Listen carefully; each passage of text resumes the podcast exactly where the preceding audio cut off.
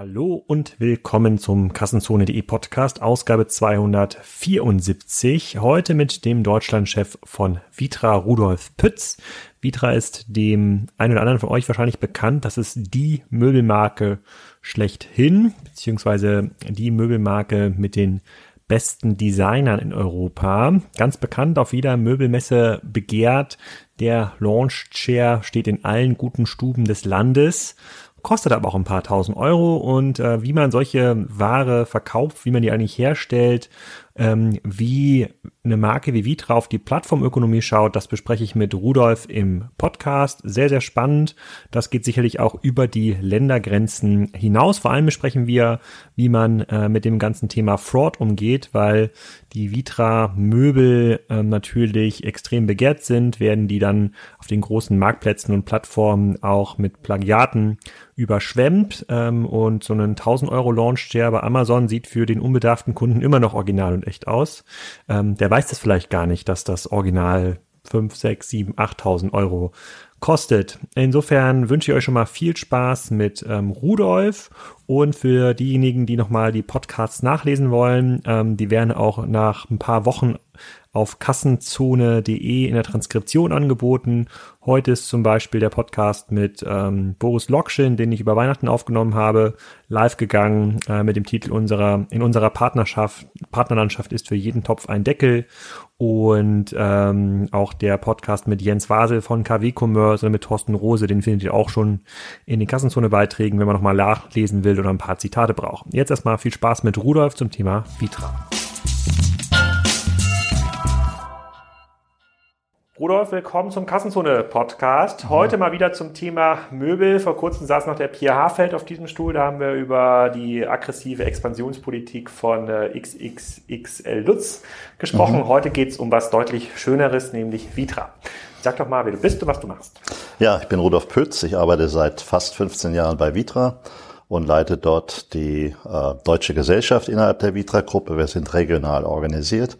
Deutschland ist die größte Einheit ähm, äh, nichtsdestotrotz ist das Großteil des Vitra-Business auch inter international. Vitra ist ein sehr internationales Business. Aber ich habe eigentlich die schönste Aufgabe. Ich sitze in Weil am Rhein auf dem Vitra Campus. Das ist mein Head Headquarter. Dort haben wir jede, jedes Jahr 400.000 Menschen äh, zu, zu Besuch, die die Architektur, aber auch das Vitra-Haus äh, anschauen. Ja, und ähm, wie gesagt, äh, mein Heimatmarkt ist Deutschland und dort verantworte ich das B2B-Geschäft, das B2C-Geschäft, die Zusammenarbeit mit den Vitra Online Partnern äh, und so fort. Kannst du mal so eine grobe Hausnummer geben, in, äh, wie viel Umsatz Vitra macht oder wie viel Möbel ihr verkauft, was immer öffentlich ist? Also über welche Größenordnung eines Unternehmens reden wir hier eigentlich? Also Vitra ist ein Familienunternehmen in der dritten, dritten Familien, äh, dritten Generation. Nora Fehlbaum ist die CEO äh, unseres Unternehmens und ähm, wie das Familienunternehmen so, so äh, an sich haben, kommunizieren wir keine äh, Zahlen. Ne? Vita gehört sicherlich zu den großen äh, Playern im Markt. Äh, ich würde sagen, in Deutschland sind wir sicherlich in unserem relevanten Markt äh, ganz, ganz äh, vorne. Ähm, wir machen B2B und B2C, also Office und, äh, und Wohnen. Und das kann ich sagen, das, Verhält, das Verhältnis ist ungefähr zwei Drittel Office, ein Drittel Wohnen. Okay, aber ihr redet jetzt quasi über ein Unternehmen, was sicherlich im neunstelligen Bereich unterwegs ist mhm. und nicht mehr mit 10, 20 Millionen Euro Umsatz äh, hantiert. Ähm, du warst, mhm. haben wir im Vorgespräch gesagt, du warst vor kurzem auf der ähm, äh, IMM, das ist irgendwie die größte deutsche oder die größte deutschsprachige äh, äh, Möbelmesse. Da habe ich mir auch ein mhm. bisschen mhm. so den Tickern verfolgt, was da so geht. Grundsätzlich wie schätzt du die Stimmung ein? Auf der Messe geht es allen gut im mhm. Möbelhandel oder äh, hast du da auch viele Tränen gesehen? Also für uns ist ja der Jahresstart äh, immer ganz interessant, dann gerade in, in Köln auf der IMM unsere Handelspartner zu treffen. Man hat, bekommt dann sofort ein Gefühl, mit welcher Stimmung der Handel aus dem Jahr hinausgegangen ist und wieder in das neue Jahr startet. Und für unseren relevanten Markt, das muss man immer dazu sagen, wir arbeiten mit dem gehobenen Wohneinrichter zusammen im B2C und die kommen auch dort äh, zur, zur Messe. Dort ist die Stimmung gut gewesen mhm. und äh, die Händler gehen mit, einem, mit einem Optimismus in das, äh, in das neue Jahr äh, hinein. Über die Großfläche kann ich an der Stelle nicht sagen. Diese Hallen meide ich. Ah, okay. ich, hatte, ich hatte nämlich mit dem, ich hatte nämlich generell mit dem Pierre gesprochen und da ja. sehen wir gerade äh, ja auch eine gewisse Konsolidierung äh, auf, den, ja. auf, den, äh, auf den Großflächen. Aber auf der Großfläche findet man Vitra-Möbel gar nicht, oder?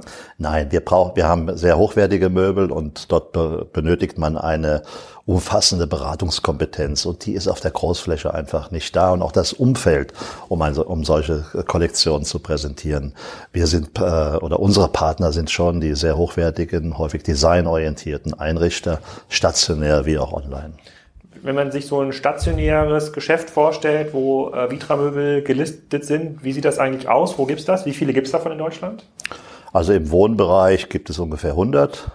Ähm, Deutschland ist ja ein sehr dezentrales Land, deshalb äh, reicht es nicht nur in den großen Zentren präsent zu sein, sondern das äh, Geschäft findet auch großteils in, der, in, in den mittleren Zentren äh, statt. Und insofern ist schon eine flächendeckende Distribution sehr wichtig. Und wir sitzen jetzt hier in Hamburg. In Hamburg gibt's äh, Vitra-Partner, äh, zum Beispiel hier in Großen Pleichen die Firma Gärtner, die aber hybrid ist, die Office und Wohnen, äh, und Wohnen macht. Und ein reiner Wohnmöbler ist zum Beispiel der neue Beckmann in Eppendorf. Mhm vorne. Ja. Wie groß ist dann so eine, so eine Fläche in der Regel? Die ähm, Ausstellungsflächen im, im reinen spezialisierten Wohnhandel sind, sind die Ausstellungsflächen häufig sehr klein. Das sind vielleicht 1000 Quadratmeter. Ja, und äh, in den Hybriden, wenn ich jetzt hier an Gärtner denke, dann sind es vielleicht 2000, 3000 äh, Quadratmeter Fläche.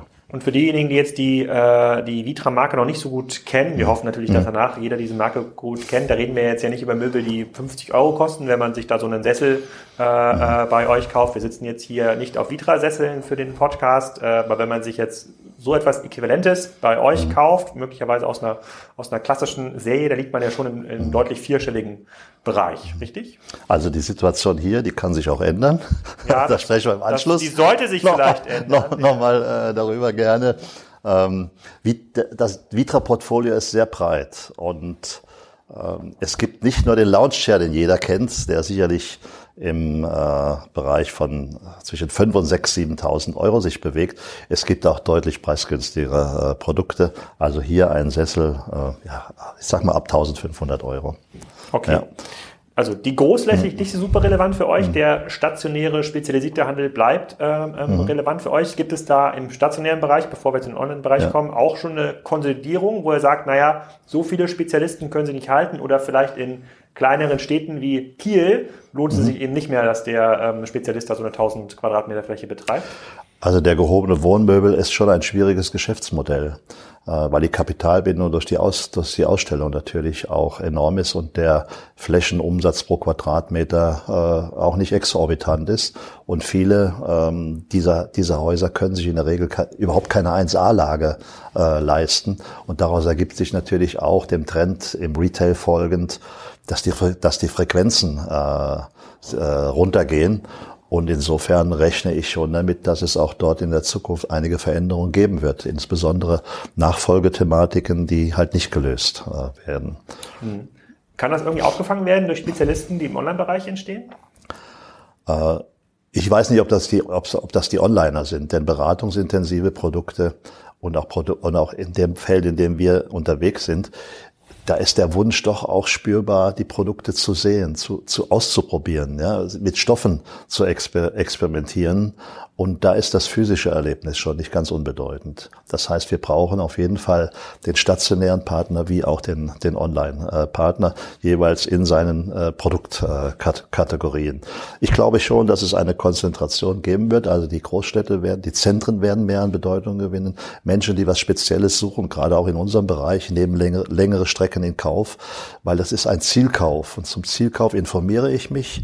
Äh, die, die Customer Journey beginnt sicherlich online, aber aber, aber wo sie dann endet, online oder, oder auch stationär, das ist offen. Und da glaube ich, da hat auch der, der stationäre Handel eine, eine Chance, wenn er sich richtig aufstellt.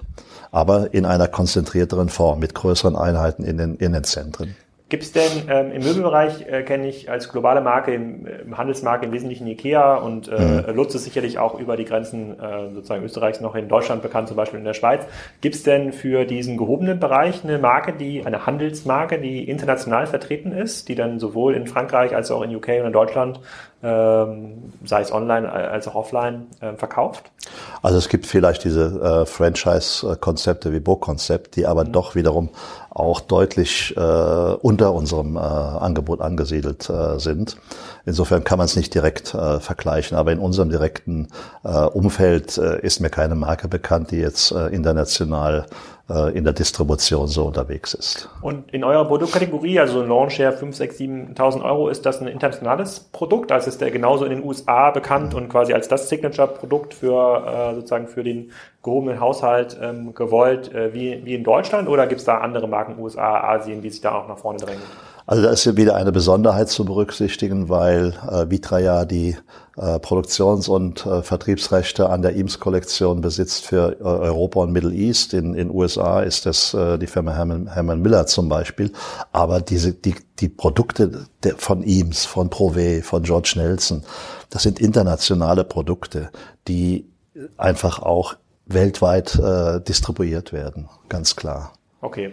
Also seid ihr nicht gar nicht in den USA aktiv, sondern im Wesentlichen in Europa am Middle East? Dort sind wir aktiv, dort haben wir an, andere Produkte. Ah, okay. Ja, klar. Okay. Und ähm, wir haben ja, wir teilen hier eine ganz besondere Historie hm. und zwar war, äh, ähm, war äh, damals noch hm. in der Zeit von Net Impact und NetShops 2012, 2013 ähm, ist auf Basis des, ich glaube, des Spiegelartikels Mensch gegen Maschine war das, mhm. äh, da war Tarek Müller und Rainer Hillebrand äh, in der Spiegelgeschichte äh, gefeatured worden. Äh, hatte da die nächste Woche hatte da die Nora Fehlbaum angerufen und der Matthias Wesselmann und haben gesagt, wir müssen uns zusammensetzen, wir wollen auch was online machen. Und dann haben wir angefangen, äh. Und das war damals eine sehr, sehr radikale, eine sehr, sehr radikale äh, Vorgehensweise für, äh, für eine Möbelmarke zu sagen, na ja, was ist denn, wenn man diese Produkte direkt verkauft? Mhm. Und, ähm, das war damals, ja, eine Zäsur würde ich jetzt nicht sagen, aber es war damals äh, aus einer reinen Online-Denke, die wir ja vertreten haben, war das total klar. Mhm. Das muss man machen. Man muss quasi diesen Kundenfunnel äh, äh, kontrollieren. Aus einer reinen Industrieperspektive war das bei Weitem nicht so klar. Da war es so, na ja, wir brauchen aber schon, wie du schon mhm. sagst,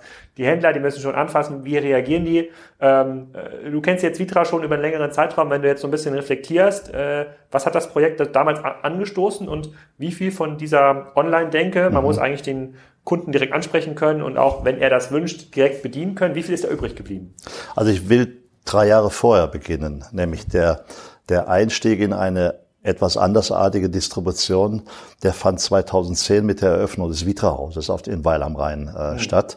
Dort äh, pilgern ja die ganzen Besucher hin und dort haben sie auch die Möglichkeit, Produkte zu, äh, auszuwählen und auch zu kaufen. Und wir haben da, damals ein Konzept begonnen, was für einfache Produkte Takeaway kaufen im, im, im Vitra-Haus und die hochwertigen Produkte, die beratungsintensiven Made to Order, die dann quasi äh, dort gekauft werden, aber über den, über den Fachhandel vor Ort auch ausgeliefert werden.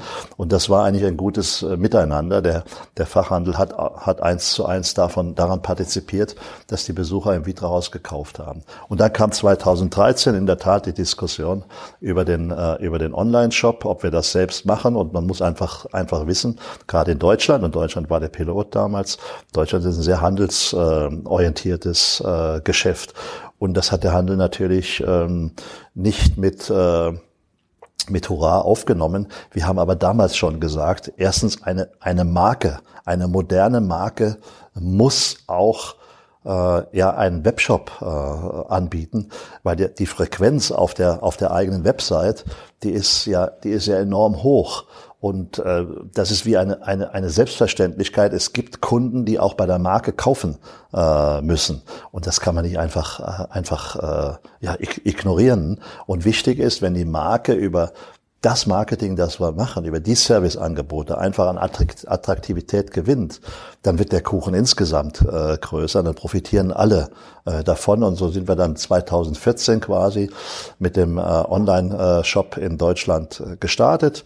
In den Jahren darauf folgten dann weit, weitere äh, Shops für die für für die angrenzenden Europä europäischen äh, Länder und heute ist das eigentlich zu einer Selbstverständlichkeit äh, geworden. Wir haben dann daneben natürlich noch auch die die Online-Partner aus dem aus dem Fachhandel, aber was ich sagen äh, kann dazu der Vitra Online Shop ist eigentlich ein Marketing-Tool. Der wird nicht aggressiv beworben, da gibt es keine, ja, sag mal, aggressive Performance oder Preismarketing.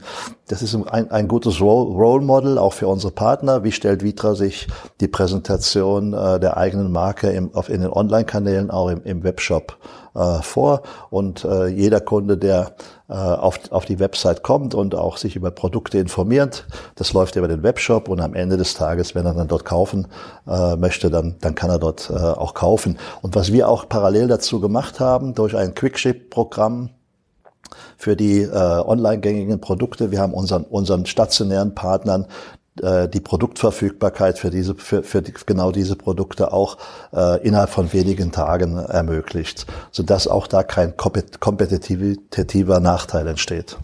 Hm. Sind denn alle, du hattest das vorhin genannt, äh, die hohe Kapitalbindung auf den Flächen, sind dann quasi alle Möbel, die ich bei einem Händler sehe, wie, mhm. äh, sind dann schon gekauft von, von dem Händler? Also es ist wirklich ein ganz klassisches Handelsgeschäft, bei dem der Händler ins, ins Risiko geht, weil, wie du mhm. gerade gesagt hast, das, ja. ihr habt eine riesige Auswahl. Ich glaube, an diesen Eames-Share, da gibt es ja Millionen ja. Kombinationen, Farben, Material. Äh, äh, das ist, ich hatte gedacht, dass eigentlich jeder Make to Order ist. Ist das noch im Handel heute so gängig, dass alles gekauft wird? Also der Handel hat seine, hat seine Ausstellungsprodukte gekauft. Das ist klar. Das sind dann in der Regel natürlich gut ausgestattete Produkte. Und wenn der Kunde kommt und dann dort seine, seine Produktauswahl vornimmt, dann äh, erfolgt die Bestellung bei Vitra und dann wird äh, gefertigt nach Auftrag. Mhm. Nicht aus dem, in der Regel nicht aus dem Lager heraus. Wie gesagt, wir haben nur ein Quickship-Programm für zum Beispiel Accessoires, für, für klassische äh, Stühle wie die Eames Plastic äh, Chairs, die halt äh, sehr online-affin sind. Mhm. Alles andere ist äh, wirklich made to order, dann innerhalb äh, einer Spanne von drei bis fünf Wochen. Und gab es dann in dieser äh, Umbruchphase, dann so 2013, 2014, viele Händler, die gesagt haben, nee, wir wenn ihr jetzt direkt mit dem Kunden agiert, mhm. wir haben jahrelang für euch das Geschäft aufgebaut, dann wollen wir nicht mehr mit euch äh, ähm, arbeiten. Gab es sowas? Und wenn es sowas gab, wie seid, ihr, wie seid ihr damit umgegangen? Das frage ich, ich, ja. ich sage dir ganz kurz, warum ich das frage. Mhm. Es gibt ja ganz viele andere Marken, die ja jetzt erst vor dieser ja. Entscheidung stehen und genau davor mhm. Angst haben. Und ihr habt das quasi in den Markt mhm. gemacht, der ja sehr incestuös ist, würde ich mhm. mal sagen, so nach meiner ja. äh, Beobachtung, da redet jeder mit, äh, redet mhm. jeder mit jedem äh, und besonders in diesem Markt muss es ja schwer gewesen sein. Mhm. Vielleicht hat Vitra, sag ich mal, die Kraft auch, äh, das machen zu können. Aber man darf ja auch nicht überheblich sein dazu, sondern wir haben, wir haben offensiv kommuniziert. Wir haben den Partnern immer gesagt, unser Ziel ist es, den Markt insgesamt größer äh, zu machen. Wir machen Angebote für euch, wie dieses Quickship-Programm, dass ihr keine Nachteile äh, darf, davon habt. Und äh, es wird auch keine aggressive Vermarktungsstrategie äh, da geben. Also das Performance Marketing, Google AdWords, das ist einfach, äh, ja, spielt keine große Rolle äh, da, dabei. Es ist ein Hygienefaktor, ein Servicefaktor und das versteht am Ende auch jeder Unternehmer. Und es geht ja unseren Handelspartnern genauso, egal ob sie jetzt großes Geschäft über einen, über einen äh, Online-Shop machen oder nicht, aber sie müssen heute in den auf der digitalen Seite vernünftig aufgestellt sein. Und da gehört das wie eine Selbstverständlichkeit hinzu. Heute ist das in wirklich keine Diskussion mehr. Mhm. Ähm, eine der Diskussionen, die wir damals hatten, und ich, mhm. ich finde, die ist, glaube ich, heute immer noch aktuell, ist es, ähm, man muss sicherlich auch die Online-Präsenz deshalb kontrollieren, weil es bei den Preispunkten, die ihr dort äh, ähm, anstrebenden, äh, sehr, sehr viel Fraud gibt. Es gibt halt sehr, sehr viele Produkte, sei es auf AliExpress, sei es auf Amazon, sei es auf Ebay, ähm, äh, wo dann der, der, der Launch, äh, mhm. der Launch der nur noch 500 Euro kostet äh, und das für den Kunden schwer erkennbar ist. Und die Diskussion damals ging auch davon aus zu sagen, na ja, das müssen wir dann selber machen. Wir können uns, jetzt können es nicht warten, dass irgendwie ein guter Händler in Anführungsstrichen das besetzt und äh, diesen Markt für uns macht. Und wenn ich heute nach diesen Produkten suche, habe ich aber das Gefühl, äh, äh, es ist eigentlich größer als jemals zuvor, diese Fraud-Welle, also an Produkten, die so aussehen wie Vitra-Produkte, mhm. äh, äh, teilweise dann auch so benannt werden und dem Kunden untergeholt werden. Und ein Kunde, der für den bisher ein Sessel für 300 Euro teurer, teuer war, der kauft sich dann für 1500 mhm. Euro möglicherweise bei eBay oder wo auch immer diesen Sessel und denkt, der ist, äh, der ist echt. Wie, wie, geht, wie geht ihr damit um? Also da sprichst du natürlich schon ein großes Thema an, ähm, die Plagiate. Das ist in der Tat so, dass gerade die Klassiker, die erfolgreichen Produkte, insbesondere der Eames-Kollektion, ähm, ja, auf den Markt äh, kommen äh, von äh, Anbietern aus ähm, Asien häufig, die halt das schnelle Geld machen äh, wollen. Und ähm, ja, was, was bedeutet das? Es gibt so viele und wir können uns nur bedingt dagegen äh, wehren. Da, wo es möglich ist, machen wir das äh, äh, natürlich. Der Schaden ist sicherlich auch beträchtlich, aber nicht nur für uns, sondern auch für die Kunden. Ne? Und, der, und das Wichtigste ist deshalb zum einen äh, in der Kommunikation immer wieder darauf hinzuweisen, dass das Original von Vitra kommt. Ja? Und äh, wenn nicht Vitra draufsteht, ist es kein kein äh, Original. Ähm, und äh, zum anderen einfach ja die auf diese Aufklärung voran äh, zu, zu, zu treiben, damit die Menschen sich damit äh, besser auskennen. Denn wer, wer diesen Weg geht, wer ein, ein Plagiat kauft, und es vielleicht gar nicht weiß, der hat eigentlich viel Geld verschenkt. Ja? Äh, das ist ja das Schöne, wenn du heute das Original kaufst, ist ähnlich wie, wie bei einer bei einer Uhr, bei einer Rolex das, das Produkt wird, äh, verliert nicht an Wert. Ja? Wenn ich was kaufe, habe ich was Werthaltiges und wenn ich es nach äh, einigen Jahren ähm, kann ich es vererben oder wenn ich wenn ich es wieder verkaufen will, gibt es einen Zweitmarkt dafür. Stell mal zwei Stühle vor die Tür, einen normalen Stuhl, sagen wir den Sessel und den und, und den Lounge Chair. Was meinst du, was passiert? Der Lounge Chair, der ist innerhalb von Minuten weg, weil er einer gebrauchen kann. Der, der steht noch eine Zeit, bis die, bis die Müllabfuhr kommt. Ja, ja? Also, so ist also, es. Der ist nichts mehr wert. Ja, das, das ist so. Da, da gebe ich dir recht, aber ja. äh, die Leute, die jetzt quasi nur per Audio hören, diesen Podcast, so schlimm sind die Sessel äh, hier nicht, aber vielleicht müssen wir über ein kleines Upgrade. Ja, aber da, da, da muss ich jetzt ein, ich gehe ja oft in, nach Berlin, bin viel bei den, bei den Startups und da sehe ich dann typischerweise die, die, die Vitra, die, die Eames Plastic Chairs mit dem Holzgestell. Und da gibt es einen ganz großen Unterschied. In dem, in dem, in dem Holzgestell ist beim Original innen drin ein, ein Metallstab der die Stabilität gewährleistet. Und das, und die Schrauben der, der Querverbindung geht auch dann in das Metall hinein. Und bei den Fakes ist es nur ein Holz, ein, ein Holzuntergestell. Und es fängt zuerst an zu, zu knarren und nach zwei Jahren gehen die, gehen die, die Stühle in die Brüche. Das ist die Folge davon. Ja? Also es gibt schon riesige Unterschiede.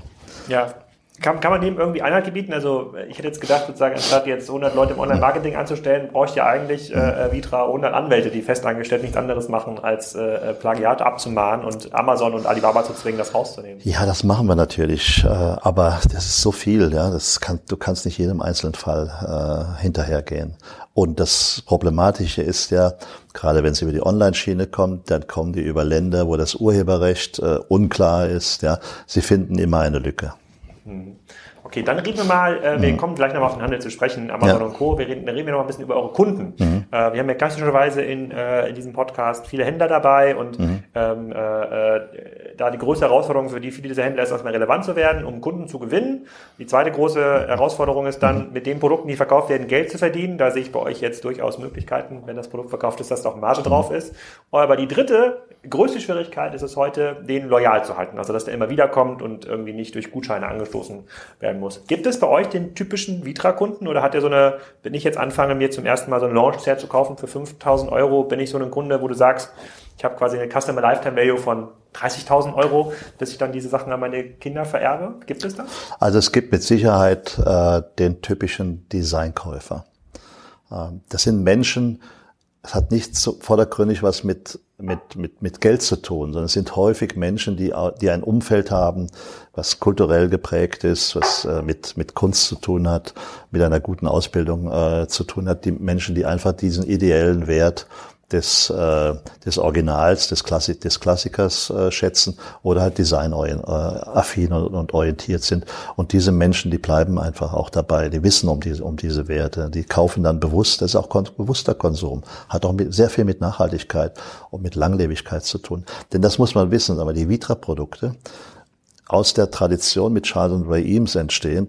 Die Zusammenarbeit mit den Designern führt immer dazu, dass Vitra-Produkte nie modisch sind, sondern sind modern. Und die haben eine unglaublich lange äh, visuelle Gültigkeit. Und der Kunde, der sich dafür entscheidet, der will nicht das kurzfristige, das, das, das modische. Das ist schon ein bewusster Kunde und, und der kauft in der Regel immer wieder bei dem gleichen Händler und, und kauft dann vielleicht nicht nur Vitra-Produkte, aber vergleichbare auch. Ja.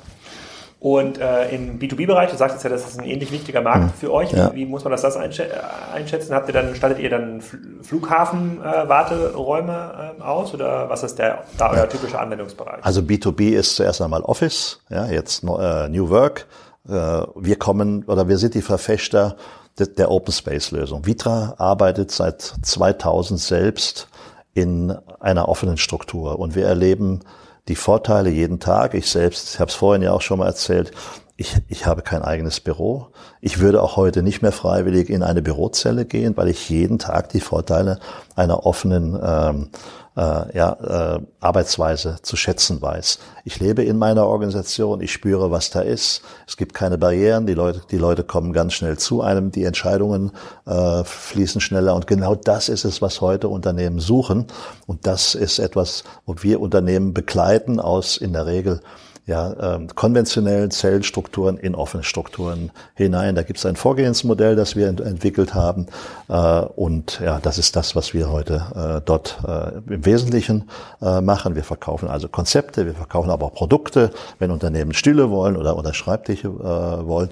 Und was du angesprochen hast, auch äh, in der Tat, das Flughafengeschäft ist auch ein, äh, ein wichtiges Standbein international. Wenn du nach Deutschland schaust, in Frankfurt zum Beispiel, der komplette Flughafen, die sitzt Sitze, Wartesysteme sind von Vitra in München komplett, komplett und so geht's aber auch äh, international. Wie, wie, kommt dieses, äh, das, das, das verstehe ich noch nicht 100 Prozent, wie, wie, kommt quasi diese, äh, diese Kompetenz auf beiden Feldern äh, mhm. zustande, weil quasi so einen hochwertigen Launch-Share mhm. oder so einen Eames-Share zu produzieren, sieht mhm. für mich erstmal ganz anders aus von außen als so mhm. eine eine Reihe an Stühlen, die auf dem Flughafen stehen, die ja ganz andere Anforderungen haben, irgendwie stabil mit Steckdosen, heute meine, äh, ja, meine ja, ja. Wo, wo, wo ist da die Synergie in der Produktion? Der, der Flughafen ist das größte, das wichtigste Testfeld ja, für Qualität und Langlebigkeit.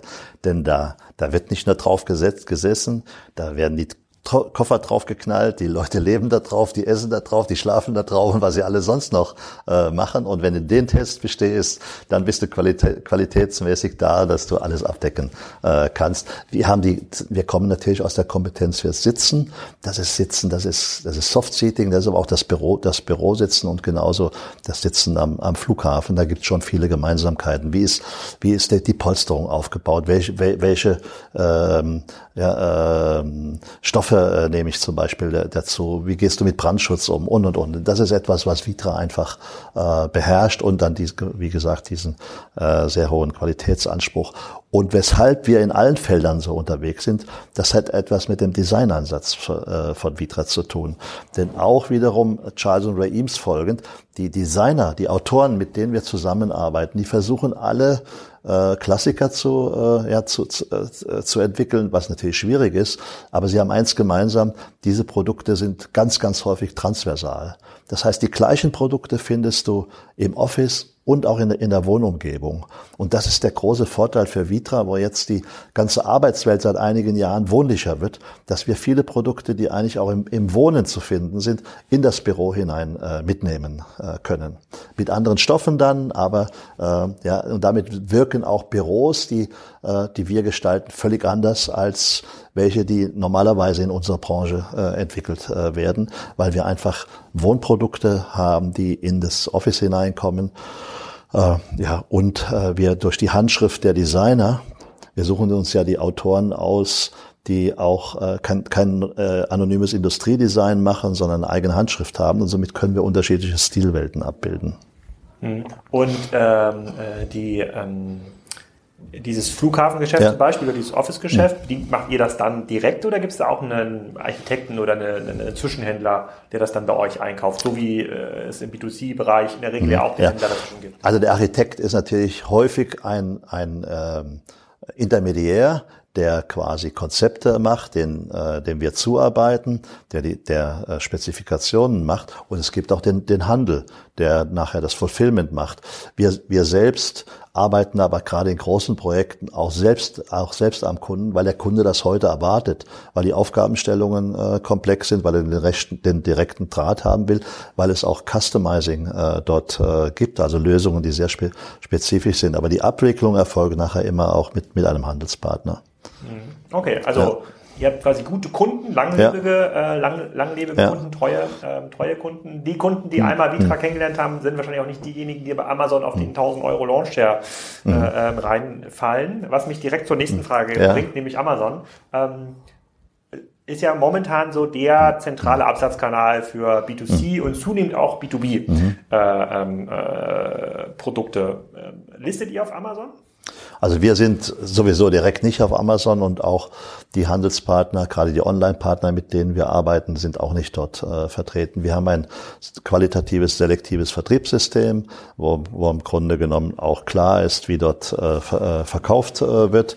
Das ist kartellrechtlich äh, abgesichert und äh, wie gesagt, auch unsere, unsere Handelspartner sind gehalten, sich einfach Wege äh, oder zu bedienen, die auch der, dem Markenimage und der Beratungsintensität, die erforderlich ist, gerecht werden. Aber der äh, verstehe ich, bin ja. komplett bei dir aus einer Markensicht. Aber ja. sag mal, es gibt bei Amazon einen Key-Account, ja. dann nennen wir ihn mal Jeff. Ja. Der würde dich doch anrufen und sagen, Rudolf, also deine Möbel, sozusagen, du bist für mich die Nummer eins äh, im Bereich äh, hochwertige Möbel, Designmöbel, ja. äh, Luxusaccessoire. Ich baue dir einen eigenen Bereich. Ich, ich, ich kann, mhm. wenn du deine Produkte mhm. bei mir listest, ja. auch über den Händler, da kann ich viel besser dafür Sorge tragen, dass diese ganzen Plagiate nicht gelistet werden, weil du gibst mir ja dann auch die Kompetenz in den Texten, in den Bildern und dann kann ich dann, dann kann ich das viel, äh, viel besser vergleichen. Und äh, das, wenn, wenn du mir nicht hilfst, Rudolf, mhm. wenn wir da nicht gemeinsam Sachen machen, dann kann ich auch nicht so sehr gegen die ganzen Plagiate vorgehen. Mhm. Also das Gespräch findet vielleicht nicht eins zu eins zu statt, aber ich kann mir schon mhm. vorstellen, dass der ein oder andere Vertriebler äh, Key Account bei Amazon schon, schon anruft. Ist es da einfach standhaft zu bleiben? Also der Jeff war schon vor fünf Jahren da. Ja. Ähm, wir haben einfach ein klares System und daran halten wir uns. Ja. Hm. Das ist, äh, das, also die, die Marke braucht einfach ein, ein entsprechendes Umfeld das lebt auch, äh, auch davon. Und da gehört eine Beratungskompetenz äh, dazu. Da geht es jetzt nicht um das, nur um das äh, schnelle äh, Geschäft. Ich glaube, man muss so ein, gerade wenn, wenn man eine Marke entwickelt, muss man eh langfristig äh, denken. Familienunternehmen ist auch langfristig orientiert. Wir haben unsere Grundsätze und äh, ja, das funktioniert eigentlich auch ganz gut. Hm. Okay. Ja. Was sind so die Dinge, die du 2020, 2021 ähm, erwartest, die euer Geschäft nochmal richtig voranbringen oder ähm, verändern, wenn ähm, sozusagen äh, Händler mit einer klassischen, klassischen Online- DNA hier sitzen, dann geht es um das Thema Personalisierung, ja. mhm. Rollout des Shops nach Polen oder in die, äh, in die USA, möglicherweise eine neue Influencer, oder haben wir gar nicht drüber geredet, ob es ja. Möbelinfluencer gibt. Vielleicht kann dieser Podcast diese Rolle übernehmen, ähm, ob man da nicht was machen kann. Aber was sind ja. so Dinge, wo du jetzt nach äh, den Jahresauftakt habt ihr jetzt hinter euch mit der, mit der Messe, wo du nach vorne schaust und sagst, so, hm, das, ist, das könnte mal so ein Make-or-Break-Thema sein? Also spannende, zukunftsorientierte Themen gibt es. Ein Thema, was uns natürlich sehr nahe liegt, ist das Thema Nachhaltigkeit. Ja, und ich glaube, wenn man sieht, wie sich, äh, was sich, was sich äh, draußen tut im Klimawandel, dann wissen wir alle, dass das keine theoretische Größe ist, sondern wir spüren es jeden Tag. Und das muss zu Konsequenzen äh, führen. Und, das, und meines Erachtens führt das dazu, dass auch die Nachhaltigkeit ein Bewertungskriterium äh, ist bei meiner Kaufentscheidung, nämlich bewusster Kauf, was zunehmend an Bedeutung gewinnt. Und wir als Hersteller sind gefordert, uns Gedanken zu machen, wie sieht der Kreislauf äh, unserer Produkte aus. Und so ist für, für uns zum Beispiel ein Baustein das, das Thema Second Cycle. Das heißt, wir werden, wir haben das schon zum Teil in, in, in Belgien als pilotiert, wir wollen in diesem Jahr in Deutschland den ersten, auch einen ersten Pilot machen, äh, wo wir dann Produkte auch zurücknehmen, die dann quasi wieder dem Markt zugeführt werden. Damit lösen wir zum Beispiel auch das Thema äh, Ausstellungsprodukte im Handel, die dann quasi, äh, dass der Handel wieder sich äh, die Ausstellung erneuert. Wir nehmen Produkte zurück und bieten sie quasi über den Second Cycle äh, Kanal äh, anderen, anderen Kunden Kunden an. Das ist das eine. Das hat Zukunft und das andere, wenn wir jetzt im B2B-Bereich äh, mal hineindenken, in einer Zeit, die geprägt ist von immer größeren Ver Veränderungen, wissen heute viele Unternehmen nicht, wie arbeiten wir eigentlich in drei Jahren oder in fünf Jahren.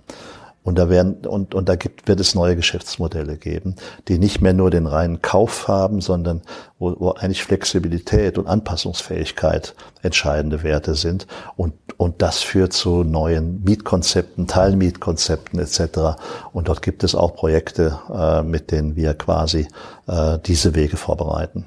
Da würde ich gleich nochmal drauf zu sprechen, auf das Teilmietkonzept. Da gab es ja. einen ganz anderen äh, Podcast, wo wir sowas mhm. schon mal besprochen haben. Mhm. Das Thema Rögel, Möbelrückkauf, da mhm. hast du mich gerade auf den Gedanken gebracht, das hat ja Ikea auch probiert mhm. äh, mit Ikea-Möbeln. Ich glaube, mhm. das war vor zwei Jahren. Mhm. Und ähm, das gibt's auch äh, in Schweden zum Beispiel ist das noch aktiv. Da kannst du quasi, kannst du im Zweifel alte Möbel eintauschen mhm. und der deutsche Kunde ist ja, äh, nimmt ja quasi dann das für bare Münze und dann hat dann hier in Deutschland muss dann Ikea super alte mhm.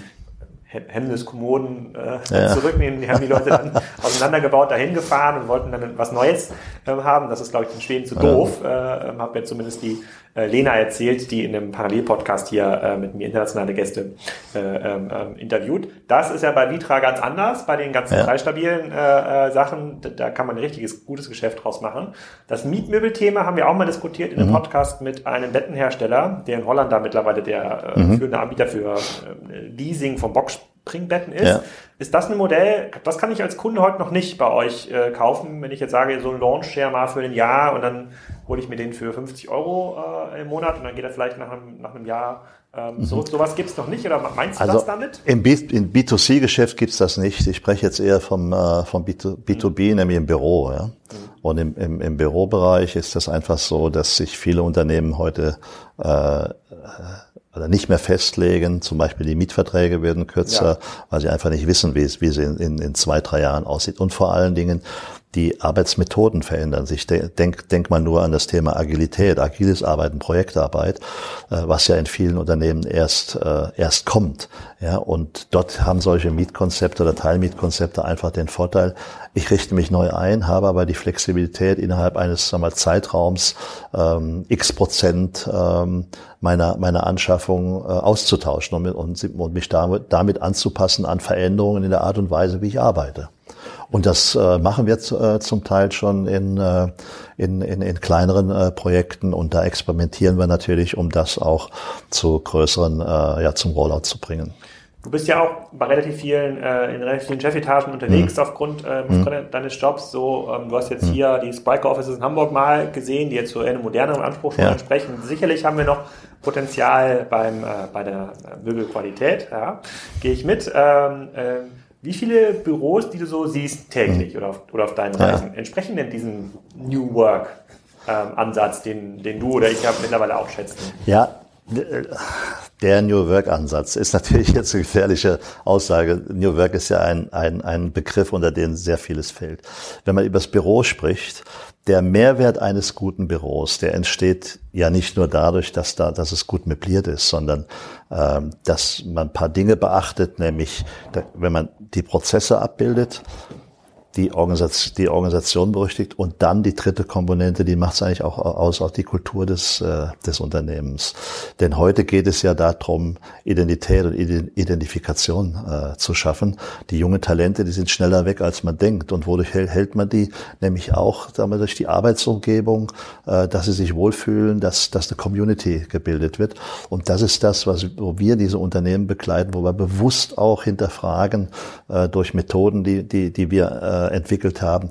Wie sieht eure, eure Kultur aus und wie können wir diese Kultur räumlich auch erlebbar machen? Und das ist in vielen Unternehmen einfach heute nicht der Fall. Ein riesiges Feld, großes, großes Potenzial. Ich würde sagen, 90 Prozent der Büros äh, können, können da noch einen richtigen Schub vertragen. Gibt es Potenzial nach oben. Also gute Zeiten für ja. äh, Vitra. Wachstumsmärkte sind da, äh, sowohl Domestic, mhm. also könnt quasi hier in diesen Märkten äh, wachsen, als auch in neuen mhm. Modellen, äh, Mietmöbelberatung, ähm, ich kann mich erinnern, dass wir früher auch mal diskutiert haben, glaube ich, äh, mit der Nora, wie das ist, wenn man selber solche Flächen auch äh, äh, so Coworking Spaces zur Verfügung stellen würde. Ich glaube, das macht ihr noch nicht.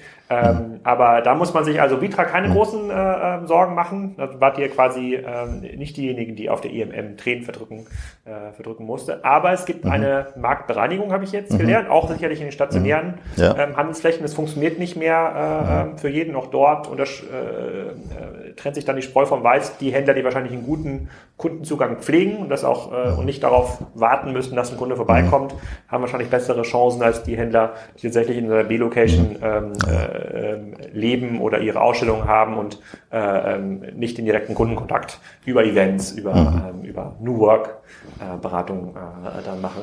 Also eher, eher passend hier zum Wetter, gerade heute in Hamburg, ein sonniger Ausblick. Fasse ich das richtig zusammen? Ja, also wir, äh, wir müssen uns auch anstrengen. Also von selbst äh, laufen die Geschäfte nicht, auch wenn die Messe jetzt äh, sehr, sehr gut war. Auch wir haben ein kompetitives Umfeld, das ist völlig klar. Und äh, du musst dir Gedanken machen, wie sieht die Distribution in fünf Jahren aus, völlig klar. Und zum, zum anderen müssen wir natürlich auch innovativ bleiben mit unseren Produkten, mit, uns, mit unseren Konzepten, äh, so dass wir im Markt äh, unsere, unsere Chance haben. Aber da sind wir auf, auf einem guten Weg. Ja. Dann meine letzte Frage. Wie viele neue Möbel im B2C-Bereich bringt ihr pro Jahr raus? Ähm, wir haben jetzt auf der, auf der Möbelmesse in, in Köln haben wir sicherlich fünf, sechs äh, neue und auch weiterentwickelte Produkte gebracht. Aber der größere Schub kommt dann in Mailand. Vitra ist ja ein sehr innovatives, experimentelles Unternehmen. Und wir leben davon, dass unsere Designer, mit denen wir arbeiten oder Autoren, wie wir sie nennen, dass die einfach auch sehr kreativ sind und daraus auch sehr viele neue Produkte entstehen. Insofern ist Vitra sicherlich der Hersteller in unserer Branche, der, der die meisten Neuheiten einfach immer wieder auf den Markt bringt. Und das ist für uns auch vertrieblich eine Herausforderung natürlich, ja, dass wir jedem Produkt, was kommt, die gleiche Aufmerksamkeit äh, widmen. Und in, in, seiner, in einer solchen Struktur ist ja nicht jedes Produkt, sag ich mal, gleich wichtig, aber in der, in der Marktbedeutung äh, nachher das auszubalancieren. Das ist auch eine Kunst, wenn man einen solchen Weg geht.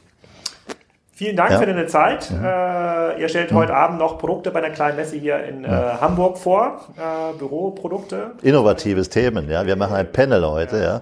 Genau. über ein, ein Arbeitssofasystem. Und dann äh, hoffe ich mal, dass ja. ich hier unser, äh, unser Office-Management überzeugen kann, nochmal ja. äh, drei Euro für so eine Büromöbelmiete äh, freizumachen. Vielen Dank. Ja, gern geschehen. Danke. Ja. So, das nächste Podcast-Studio in Hamburg statten wir auf jeden Fall mit Vitra-Möbeln aus. Da haben wir auch schon eine Idee. Es wird das höchste Podcast-Studio aus Hamburg im Emporio-Gebäude. Und äh, da stehen demnächst ein paar schicke Sessel von Vitra. Ähm, und das könnt ihr dann auch immer in den YouTube-Videos anschauen, die wir zu den Podcasts mitfilmen. Der eine oder andere weiß es vielleicht auch gar nicht. Also alle Podcasts werden auch aufgezeichnet äh, mit Kamera und per YouTube gestreamt. Ähm, schaut da mal rein. Ich verlinke das nochmal in den Show Notes. In den nächsten Folgen hört ihr ein bisschen mehr von Eugen Russ von Russ Media International aus Österreich und äh, wir hatten den Jimdo-Gründer Matthias Henze zu Gast. Und wir schauen uns nochmal an, was eigentlich aus Maibu geworden ist. Das sind die Marktführer im Bereich Bambus-Fahrräder. Die waren schon mal vor über fünf Jahren in Podcast Folge 47 zu Gast. Also eine ganze Menge zu besprechen, eine ganze Menge zu hören. Wir sehen uns wahrscheinlich demnächst auf der Internet World. Wenn nicht, dann spätestens auf der K5 oder OMR. Euch allen ein schönes Wochenende oder eine schöne Woche, je nachdem, wann ihr den Podcast hört.